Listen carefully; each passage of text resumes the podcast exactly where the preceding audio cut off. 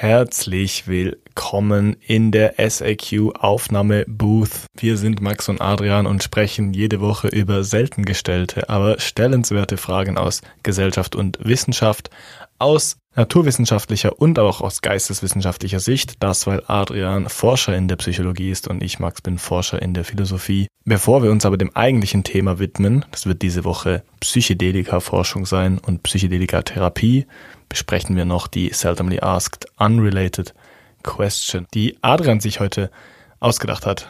Hau raus. Und zwar ist das eine Sportfrage. Max, ähm, welche Celebrity würdest du herausfordern in einer Partie Schachboxen?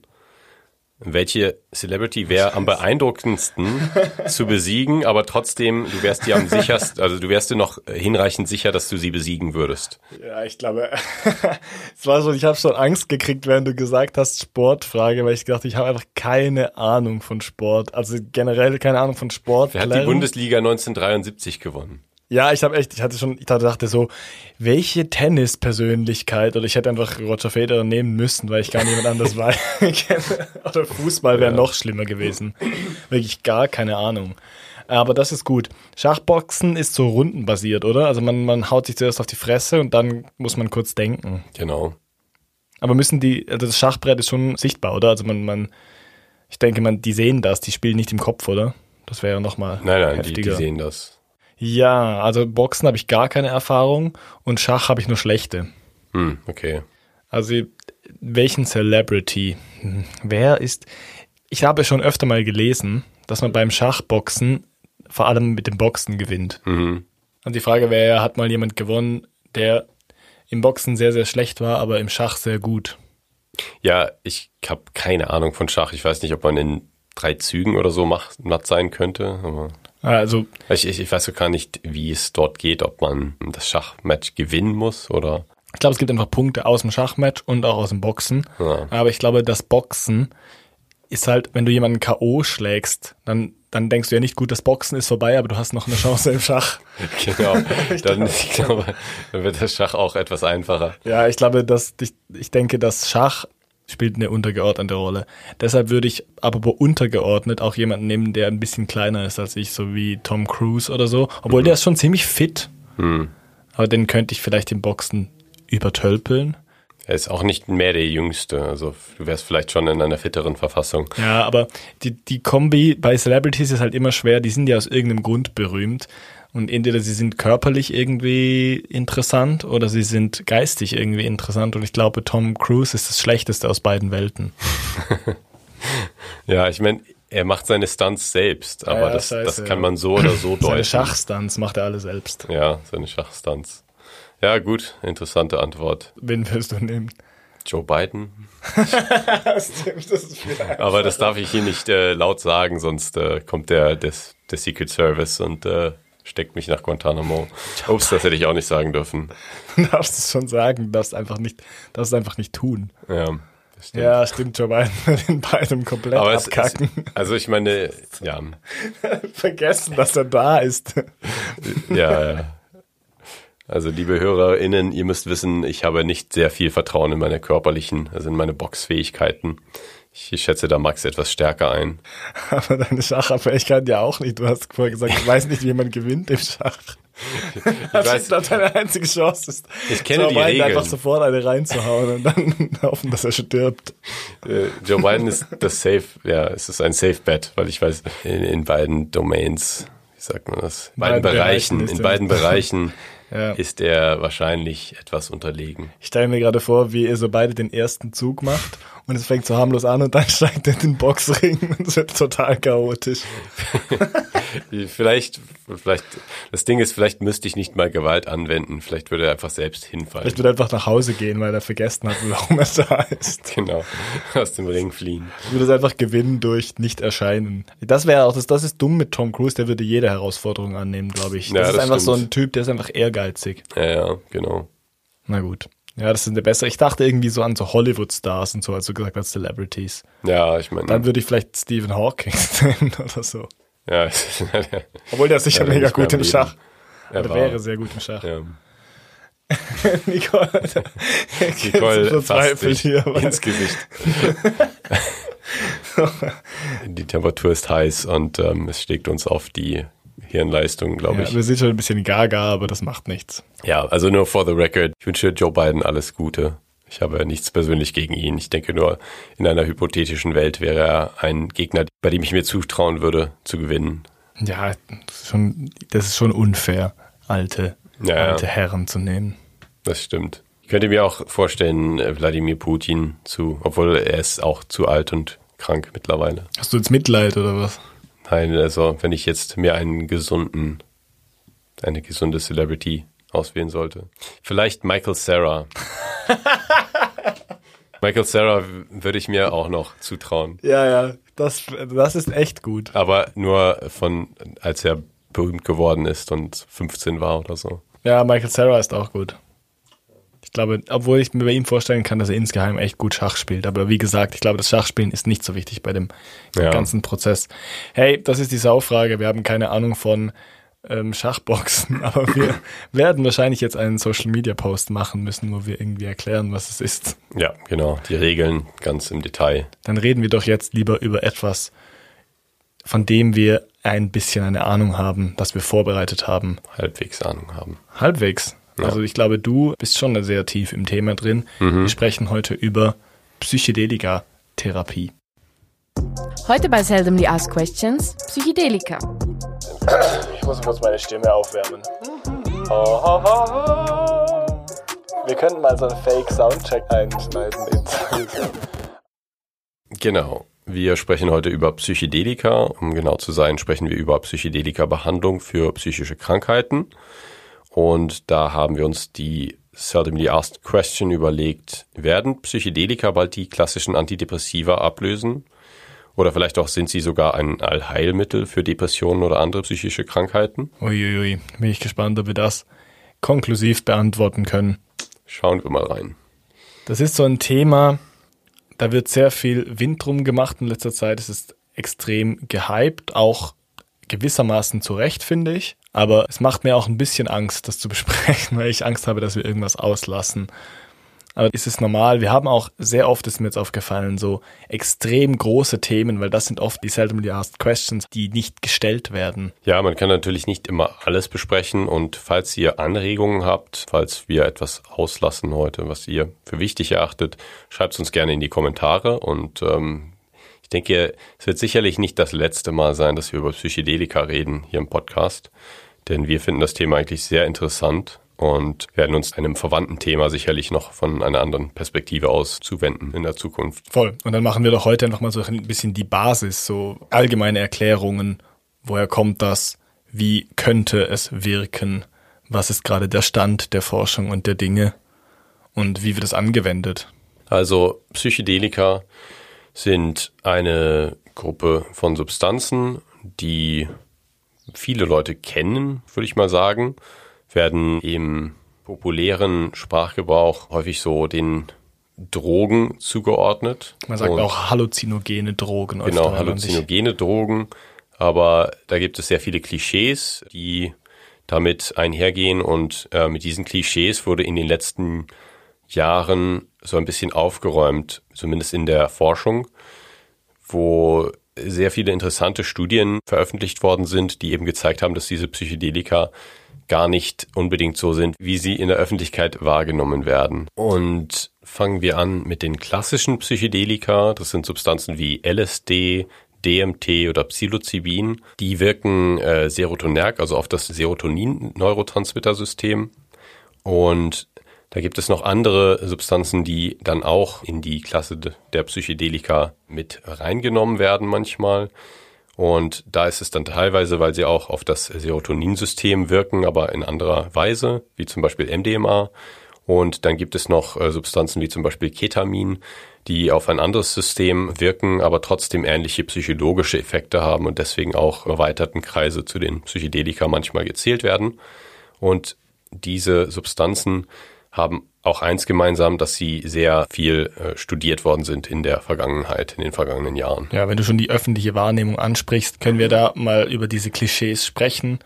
Also die Eine Sache ist natürlich die verschiedenen Bedeutungen oder halluzinogene Drogen suggeriert natürlich irgendwie, dass man Halluzinationen hat, dass man irgendwie desorientiert ist. Genau. Sie wurden auch mal Psychotomimetika genannt, äh, weil sie als Modelle für das Erleben von äh, Psychosen verwendet worden sind. Also es wurden Teilnehmern diese Substanzen gegeben und dann ist man davon ausgegangen, dass diese Teilnehmer dann eben einen psychoseähnlichen Zustand erleben. Und da hat man eben versucht, dann Schlüsse auf die ähm, psychotischen Krankheiten zu ziehen. Ja, das hat eben dann den Fokus auf gewisse Effekte gelegt oder auch ein bisschen eine Verzerrung erzeugt in der öffentlichen Wahrnehmung die dann dazu geführt hat, dass diese Substanzen eigentlich so als ja, illegale Drogen gesehen worden sind, die sehr viel schlechte Effekte haben, die sehr viel Zerstörung bringen können und nicht besonders gut sind. Aber diese öffentliche Wahrnehmung hat sich eben dann in den letzten Jahrzehnten ein bisschen gewandelt, eben durch die wissenschaftliche Forschung, die äh, vermehrt gezeigt hat, dass diese Substanzen sehr hilfreich sein können in der Behandlung von psychischen Krankheiten zum Beispiel, die mit anderen Medikamenten nicht sehr gut behandelbar sind oder nicht zufriedenstellend behandelbar sind.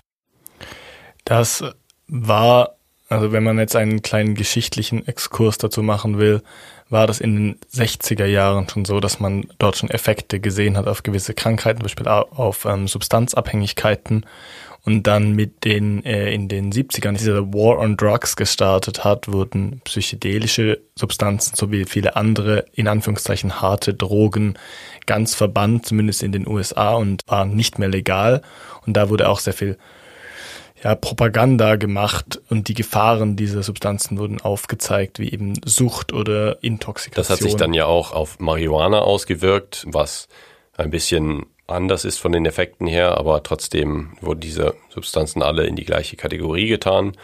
Man kann da zur kurzen Einführung vielleicht auch noch sagen, dass einige dieser Substanzen so in der Natur vorkommen, wie zum Beispiel Psilocybin. Einige wurden synthetisiert, äh, wie zum Beispiel LSD, was vom Schweizer Chemiker Albert Hoffmann erforscht wurde.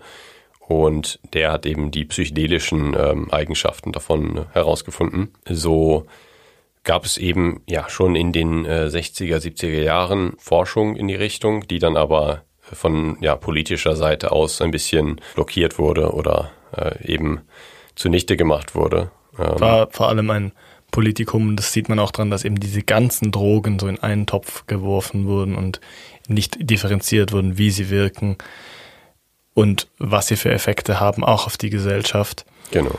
Ich jetzt in dieser sogenannten psychedelischen Renaissance mhm. hat sich jetzt einiges gewandelt. Man hat eben geradezu Psychedelika Suchtforschung gemacht. Man hat auch geschaut, ob es irgendwie toxisch wirken kann. Ich weiß nicht, da kannst du vielleicht auch was dazu sagen. In klinischen Settings gibt es natürlich auch viel mehr Augenmerk auf die Sicherheit dieser Substanzen. Da gibt es Nebenwirkungsstudien oder in jedem Clinical Trial, also in jeder klinischen Studie, in der ein klinischer Effekt von diesen Substanzen getestet wird, wird dann auch geschaut, was für Nebeneffekte die, die Menschen haben, die teilnehmen und diese Drogen oder Substanzen konsumieren. Und da ist eben auch herausgekommen, dass die Nebeneffekte relativ mild sind, dass es da wirklich größtenteils sehr sicher zugeht, wenn man die Substanzen in einem kontrollierten Setting mit erfahrenen äh, Klinikern gibt. Wir sind jetzt vorher darauf eingegangen, dass diese Namen so ein bisschen gewechselt haben. Das wollte ich nur noch anmerken. Das ist mir jetzt auch in der Vorbereitung nochmal aufgefallen. Ich frage mich, warum man sich jetzt gerade auf Psychedelika geeinigt hat oder warum das jetzt so ein technischer Terminus geworden ist. Das hinterfragt man gar nicht mehr, was das heißt, aber es ist auch griechisch und die Psyche ist eben die Seele oder wie man heute modern sagen würde, der Geist und das Eidos ist eigentlich das Bild oder eben oft auch eine Offenbarung. Also was das eigentlich heißt, ist, dass man seinen Geist offenbart oder dass sich der Geist einem offenbart. Also auf Englisch würde man vielleicht sagen Mind Revealing. Oder Mind Manifesting wird das auch genannt im Englischen.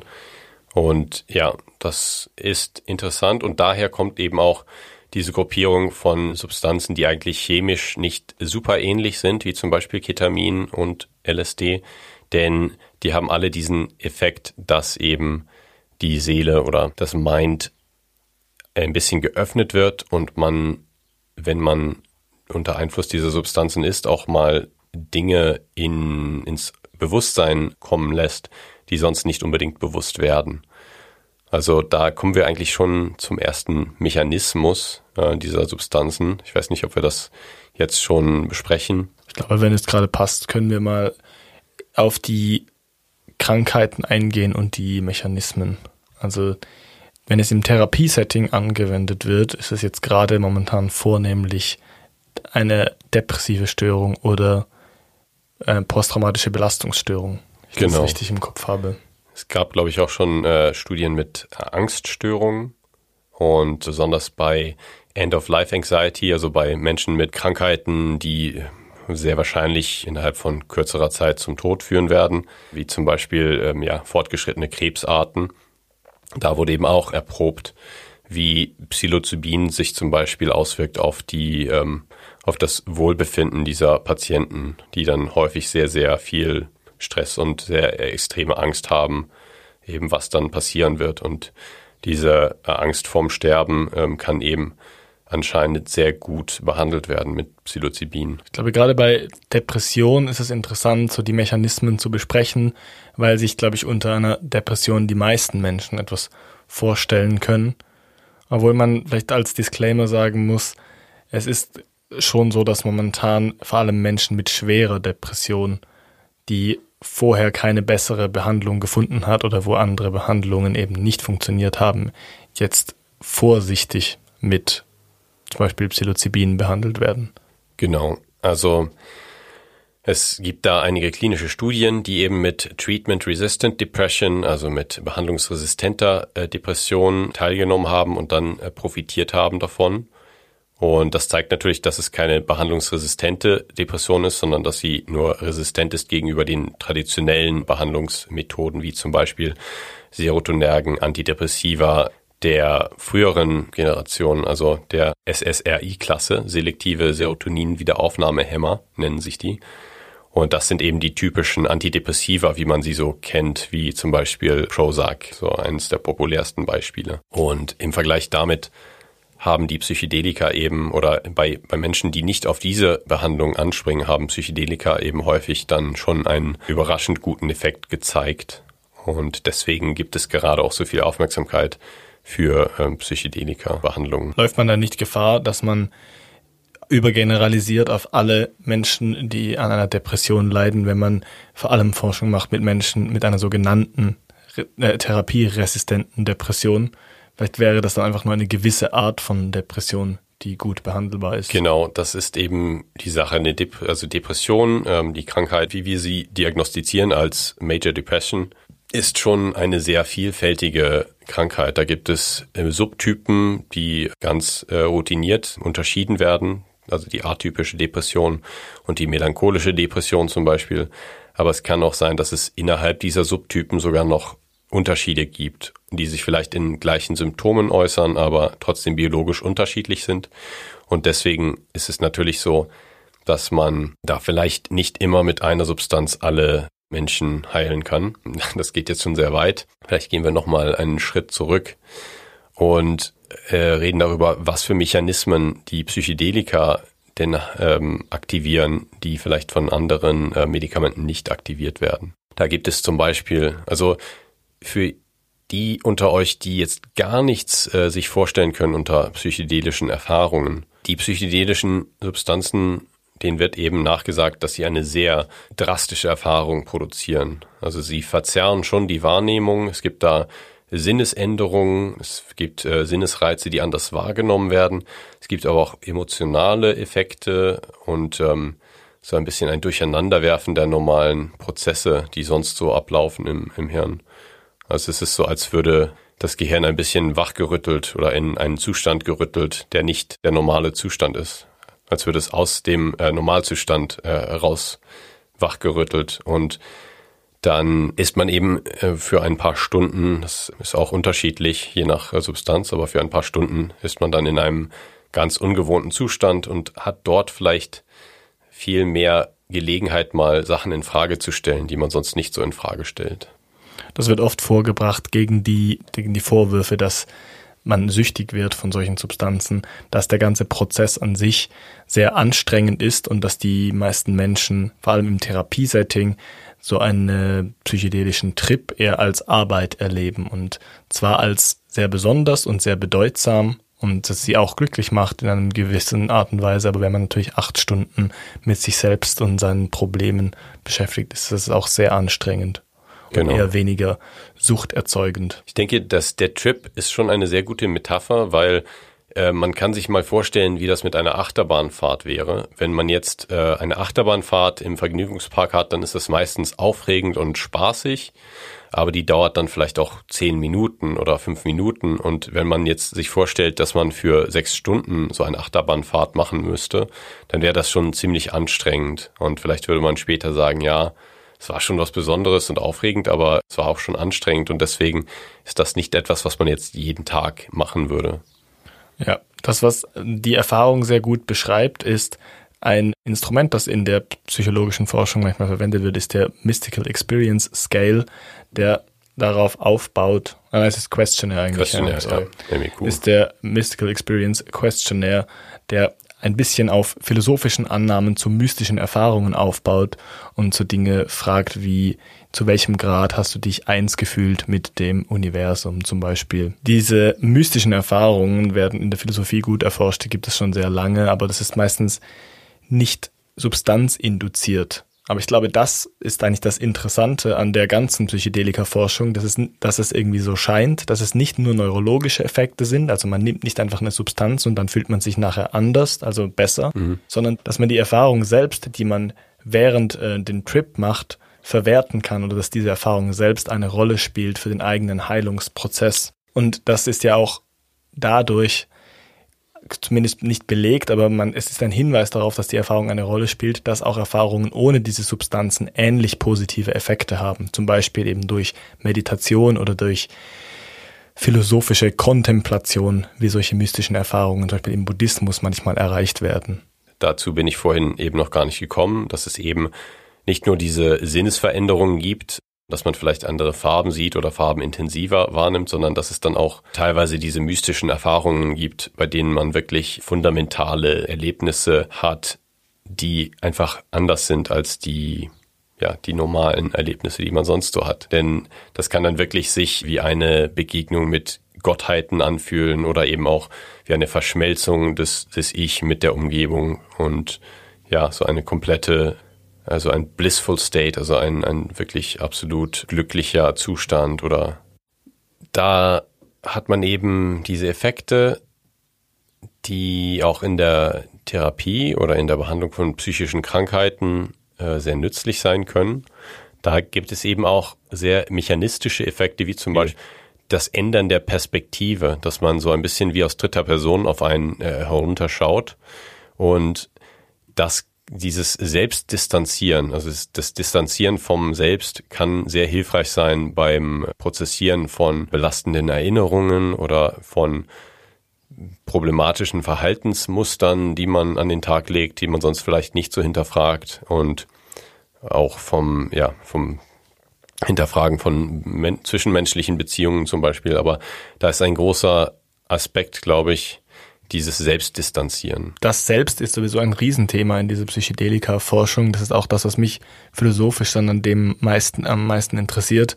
Das Konzept des Selbst in der Psyche ist natürlich sehr schwierig zu greifen irgendwie und zum Beispiel in britischen Empirismus, so David Hume und diese Leute haben gesagt, ja, wenn man mal wirklich sucht bei sich, dann merkt man, dass man da eigentlich nichts findet. Es gibt einfach nichts. Und trotzdem spielt es so eine große Rolle, weil es doch ein, eine Art Gravitationspunkt in der Psyche des Menschen geben, zu, zu geben scheint, auf den sich irgendwie alle ich-bezogenen Informationen beziehen. Es ist sicherlich auch ein bisschen evolutionär adaptiv, also hilfreich, dass man eben sich so ein bisschen auf sich selbst äh, fokussiert normalerweise und dann eben am eigenen Überleben äh, eher arbeitet. Aber es kann eben in unserer heutigen Gesellschaft dann auch hilfreich sein, mal aus dieser festgefahrenen, ich-bezogenen Perspektive auszubrechen und eben das mal wie aus der Perspektive einer anderen Person zu sehen, was man so im Leben macht und wie man sich so fühlt. Es gibt ja dieses Online-Portal Aerovid, mhm. wo viele Menschen ihre Erfahrungen mit Substanzen aufschreiben, also auch mit ganz alltäglichen Substanzen wie Alkohol oder Nikotin, aber auch mit unterschiedlichsten Drogen. Es ist sehr lesenswert, man kann da echt ein bisschen Einblicke gewinnen und die Extremform, die Menschen beschreiben von diesem, dieser Selbstdistanz ist ja die sogenannte Ego, wie heißt es nochmal? Ego Dissolution. Ah ja, ich habe gerade Delusion, wollte ich sagen. Das ist was anderes. Die Extremform, die Menschen beschreiben auf solchen Portalen, von dieser Selbstdistanz ist ja die Ego-Dissolution. Also es wäre dann eine komplette Auflösung des eigenen Ichs. Genau. Also ich glaube jetzt nicht, dass da der therapeutische Effekt besonders hoch ist, aber zumindest auf einer Skala dazwischen irgendwo könnte es zumindest interessant sein. Das stimmt. Das kann gut sein, dass diese extreme Ego-Dissolution nicht besonders wichtig ist, sondern dass es eher irgendwo in der Mitte dann effektiv äh, wird für die Behandlung. Es gibt auch ähm, Leute, die sagen, so eine complete mystical experience zu haben in einer psychedelischen Sitzung ist doch sehr äh, nützlich für den äh, Behandlungsfortschritt. Oder sogar essentiell. Genau, oder essentiell, ja. Also da gibt es auch noch auseinandergehende Meinungen und ich glaube, da ist es auch wichtig hervorzuheben, dass es noch ein relativ junges Forschungsfeld ist, wo gerade viel passiert und bei einigen Fragen auch noch geklärt wird, ähm, wie die Mehrheit der Forschungscommunity dazu steht. Ich denke, ein anderer, ein anderer Aspekt ist diese disruptive Natur der psychedelischen Erfahrungen, die auch Menschen helfen kann, die vielleicht in einer festgefahrenen Situation sind in ihrem Leben, einfach mal Abstand zu nehmen und zu sagen, das ist jetzt eine einzigartige Erfahrung, die ich so nicht gemacht habe vorher und das erlaubt mir jetzt ähm, vielleicht mal ein, ein ja einfach ein ein Neuanfang, auf einen Neuanfang Art, zu machen, genau. Und so einen Punkt zu finden, wo ich dann mal endlich entscheide, wie ich jetzt mein Leben weiterführe, wenn man eine Entscheidung vielleicht längere Zeit vor sich hergeschoben hat oder vielleicht mal äh, gewisse Sachen angeht, die man vorher nicht angegangen ist. Also das, ich glaube, das Disruptive allein kann auch schon hilfreich sein, aber dann gibt es natürlich viele andere Aspekte von dieser psychedelischen Erfahrung, die dann auch ähm, mit reinspielen, wie effektiv sie dann bei der Behandlung psychischer Krankheiten sein kann. Ich glaube, disruptiv alleine genügt auf jeden Fall nicht. Das ist die Art der disruptiven Erfahrung, die einem vielleicht auch ermöglicht, zurückzuschauen und dann zu sagen, so möchte ich es nicht weitermachen oder das, mit dem kann ich jetzt abschließen. Es wird ja dann auch manchmal unterschieden, also ich glaube, das geht noch auf Huxley zurück, dass er sagt, es gibt diese betäubenden, in Anführungszeichen, Drogen ja. und die öffnenden Substanzen, wo er natürlich Psychedelika dazu zählt. Ja. Es passt auch in die ganze Begrifflichkeit rein. Also man muss sagen, wir haben schon eine sehr lange Kulturgeschichte, was solche Substanzen anbelangt und man kann das nicht als Phänomen des 21. oder 20. Jahrhunderts abtun. Zum Beispiel auch das, der Begriff Ekstase mhm. bedeutet eigentlich ein aus sich heraustreten. Also da haben wir dieses, dieses Thema mit dem Selbst wieder. Also mhm. Ek ist hinaus und Stasis ist quasi der Stand. Ja. Und Ekstase hat noch ein, hat eigentlich früher nie bedeutet, besoffen am Bahnhof rumzuliegen und völlig unkontrolliert zu sein, Voll. sondern im Gegenteil, es war, ist ein, ein, ein quasi ein rationaler Prozess, der vielleicht substanzbegleitet ist. Ja, das ist sehr interessant und ja, nochmal, es gibt eine lange Geschichte und das geht hunderte, vielleicht tausende Jahre zurück. Dasselbe mit ähm, Psilocybin, also mit Pilzen und das gilt eigentlich in gewisser Form auch für LSD, denn der, die Substanz ist die Substanz aus Mutterkorn, also das gibt es auch natürlich, einfach nicht in dieser Konzentration. Und man hat auch in alten Texten von griechischen so Mysterien zum Beispiel die elysischen Mysterien, da weiß man nicht so genau, was die da genommen haben, aber vieles in der Forschung deutet darauf hin, dass es eben Ergot ist, das Mutterkorn, also dass sie vielleicht auch da psychedelische Erfahrungen mit eingebunden haben. Das, was ich jetzt darauf eingehen will, das ist eine gute Brücke. Das Problem ist halt bei Substanzen immer das Setting und die Frage, warum man das nimmt, zum Beispiel als Weltflucht oder als Betäubung oder weil man damit etwas bewirken will. Und früher oder die ritualisierte Form davon ist sehr konstruktiv. Also man hat ein klares Ritual, man hat Begleiter, man hat Menschen, die sich auskennen und das war eigentlich in der Kulturgeschichte zumindest schon immer so, als sich diese Substanzen langsam quasi als Bekannte, alte Bekannte eingebürgert haben in Stammesgesellschaften. Und das finde ich sehr, sehr gut an dieser Psychedelika-Bewegung jetzt, dass es vor allem um das therapeutische Setting geht, das eine große Rolle spielt. Genau, und ich stimme dir auch zu bei dem, was du vorhin gesagt hast, das Disruptive alleine reicht nicht.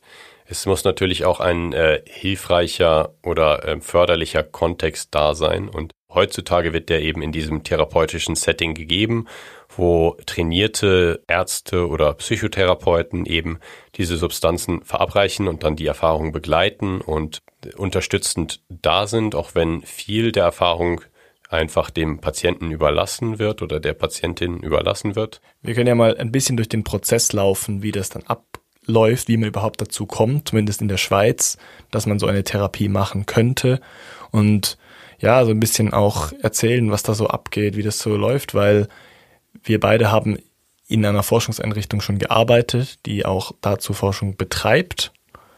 Du bist ein bisschen mehr involviert als ich. Wie man auch merkt, du bist ein Experte auf dem Gebiet. Ich habe schon ein bisschen Erfahrung gesammelt äh, über die letzten paar Jahre. Und da habe ich eben sehr viel mitbekommen über den therapeutischen Kontext. Es ist eben noch nicht so, dass es eine anerkannte Therapie ist, die wie die SSRI äh, Antidepressiva zum Beispiel sehr, sehr weit äh, verbreitet ist, sondern das muss immer noch über Sonderanträge genehmigt werden, so eine ähm, zum Beispiel LSD-Behandlung da die Substanzen eben immer noch ziemlich streng kontrolliert sind. Und das gibt es auch, ich glaube, nicht in jedem Land, sondern die Schweiz zum Beispiel ist da ein, ein Vorreiter. Es gibt da noch in den USA sehr viel äh, Forschung dazu.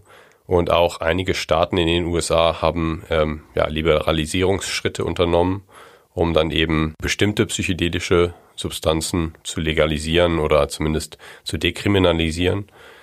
Ähm, aber es ist immer noch so, dass es sehr schwierig äh, ist, so eine Behandlung überhaupt zu bekommen. Da muss man meistens so einen ähm, ja, Sonderantrag an eine staatliche Stelle schicken und dort eben beschreiben, wie man versucht hat, seine psychischen Krankheiten bisher zu behandeln und wie das eben nicht geglückt ist. Und damit wenn man dann eine ausreichende Leidensgeschichte hat und ausreichend nachweist, dass man eben vergeblich ähm, versucht hat, diese Leiden zu ähm, behandeln mit etablierten Therapien, dann kann man so eine Ausnahmegenehmigung bekommen für die Abgabe von oder für die Einnahme von Psychedelika in einem kontrollierten therapeutischen Setting. Das äh, passiert dann beim Psychiater oder Psychotherapeuten der eben auch äh, trainiert ist oder ausgebildet ist in diesem Feld der psychedelischen Psychotherapie. Da ist das Psilocybin mittlerweile etwas weiter verbreitet, weil es eine etwas kürzere Wirkdauer hat. Somit ist der Trip dann nicht ähm, ja, zehn Stunden lang, sondern vielleicht sechs Stunden und noch ein bisschen besser zu, ja, in den, in den Tag zu integrieren.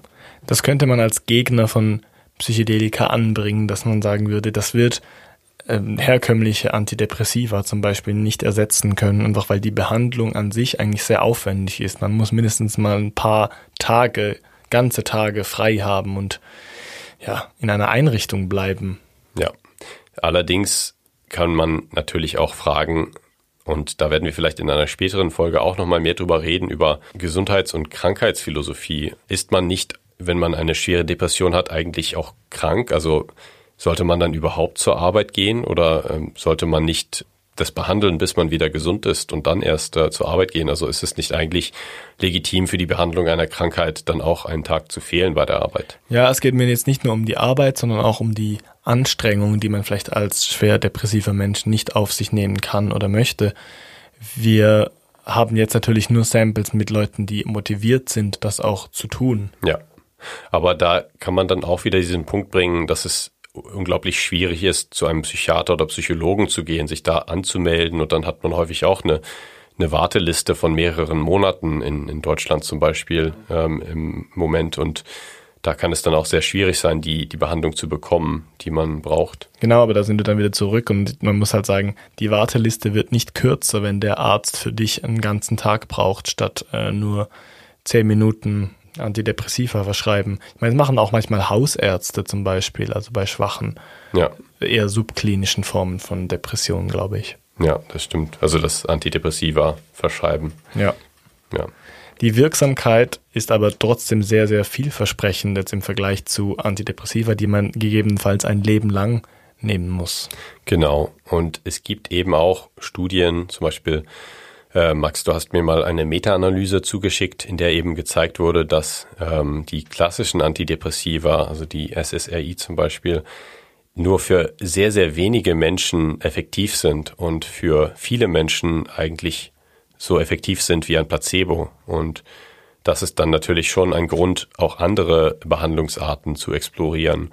Natürlich für die 15 Prozent, für die sie wirken, ist das super und da braucht man auch keine anderen Behandlungen, da braucht man auch keine Psychedelika verschreiben.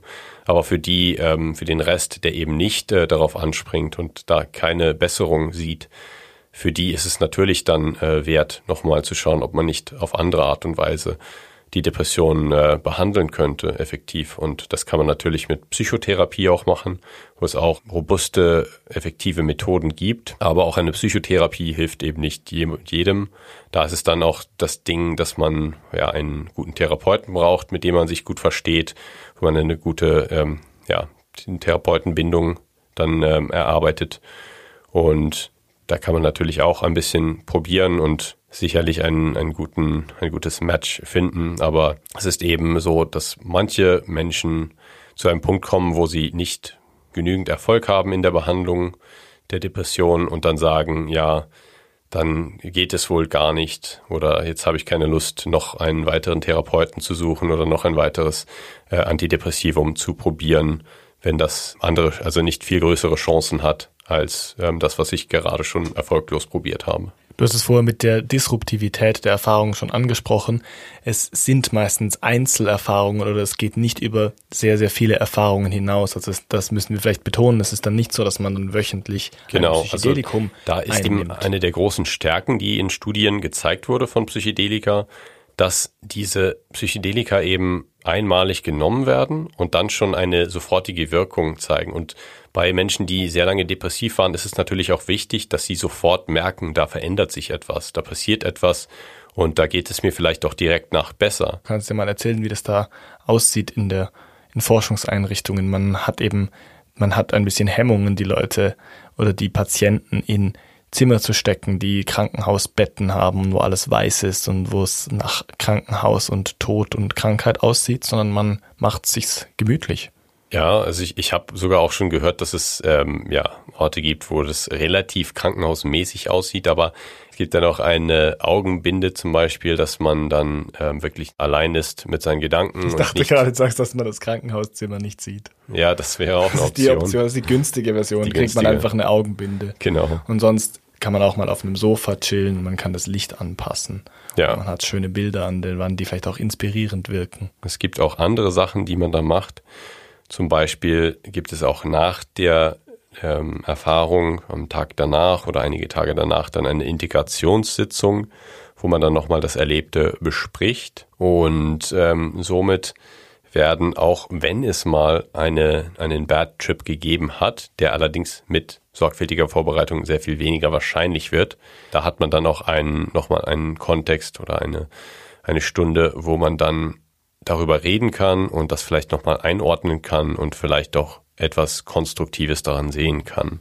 Ich glaube, dass auch diese Integrationssitzung noch einen anderen Effekt hat, nämlich dass man sich nochmal intensiv mit dem Erlebnis auseinandersetzt und das somit auch an Bedeutsamkeit gewinnt. Also dieses Disruptive, das du vorher angesprochen hast, kommt auch durch diesen Sinngewinn, den man vielleicht erstens in seinem Leben, in seinem Umfeld und auch in seiner Situation sieht, durch die Erfahrung und die Substanz, aber auch eben durch diesen Wendepunkt oder wie man es eben auch manchmal nennt, diese Neugeburt, die vielleicht auch durch diese Heiligung von einem bestimmten Moment und diese ritualisierte Heiligung von einem bestimmten Moment zustande kommt. Also ich meine, das wird auch oft angesprochen in der philosophischen Literatur zu diesen Grenzerfahrungen oder eben Ekstase, dass man sagt, diese Entsprechung von Heilen, also jemanden gesund machen und Heiligung ist kein Zufall.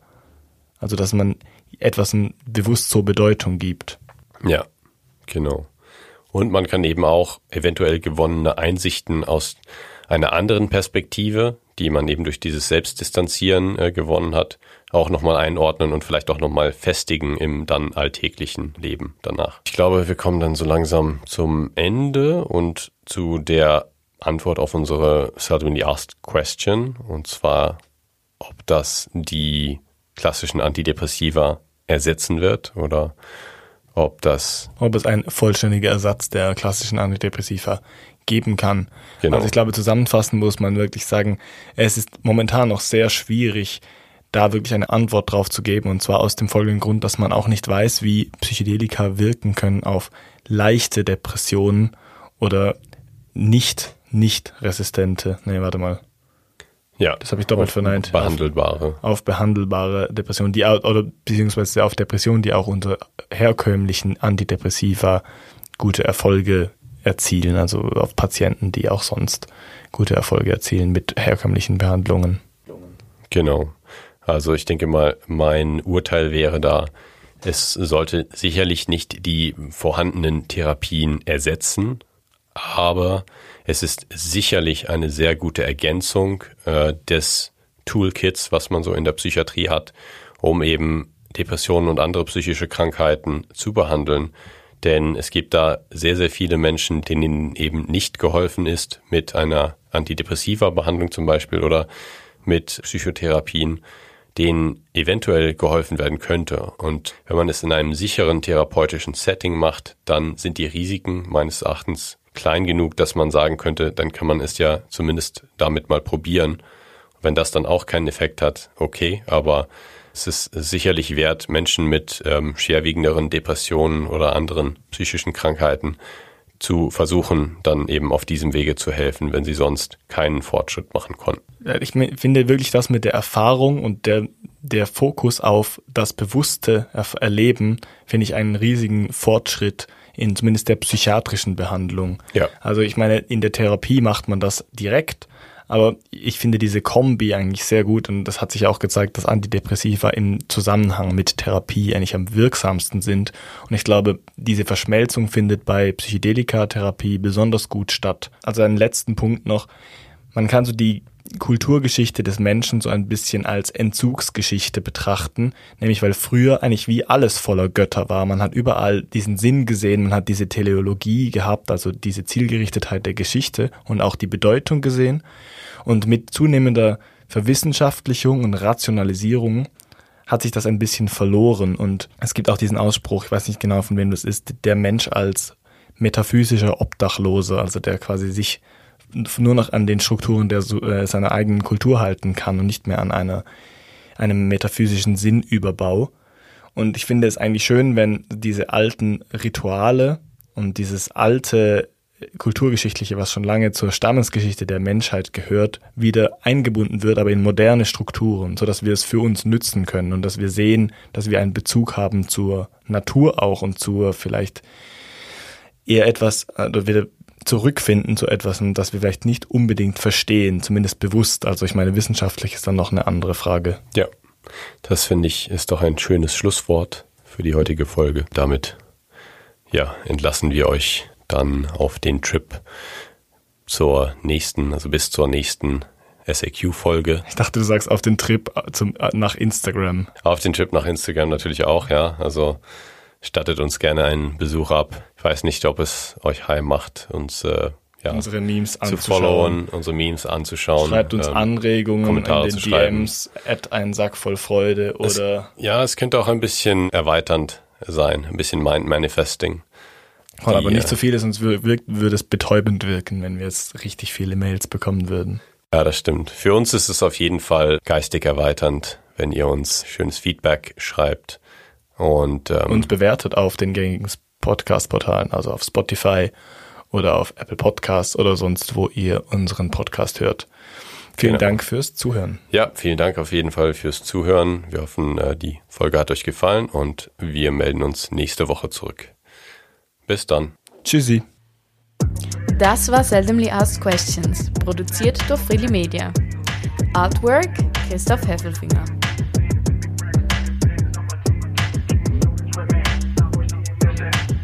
Musik Balance Cooper. Was ist dein Lieblingskäse, würdest du sagen? Bist du ein Weichkäsetyp? Nein. Definitiv nein. Was? Da habe ich eine starke Meinung zu. Für das habe ich schon oft Fondue bei dir gegessen. Ja, aber Fondue ist kein Weichkäse, sondern es ist Hartkäse, der geschmolzen wird. Der weich, der weich gemacht wird. Ja, ja. Ich habe letztens gelesen, alle alle Essenssachen können in die Kategorie Salat, Sandwich, Ravioli oder Suppe eingeteilt werden. Es gibt doch so Leute, die sagen, ein, ein Fondue ist Suppe. es ist so dieses Argument, dass irgendetwas ein Sandwich ist. Ein Döner ein Sandwich ist, glaube ich, oder so. Döner wäre für mich eher in der Ravioli-Kategorie. Es ist so gemacht. Aufschrei oder diesen Social Media Post, der so designt war, um Leute zu provozieren, wo gesagt wurde, Döner ist ein Sandwich oder Nein, Pizza sowas. ist ein Sandwich, Döner ist ein Ravioli. Ich würde zum Beispiel auch sagen, Calzone ist auch ein Ravioli. Mhm. Spaghetti ist ein Salat. möglich. Ja, Ja, gut haben wir es geklärt. Spaghetti ist ein Salat. Das kommt jetzt als Zitat in das Intro. Das kommt jetzt als Zitat, kommt jetzt als Zitat ins Intro. Das kommt jetzt als Zitat. Das kommt jetzt als Zitat. Kommt jetzt ins Intro. Kommt ins Intro. Schade, hast du dich verlabert, jetzt kommt nichts ins Intro. Jetzt kommt dafür, schade, hast du dich verlabert, kommt ins Intro. Ja,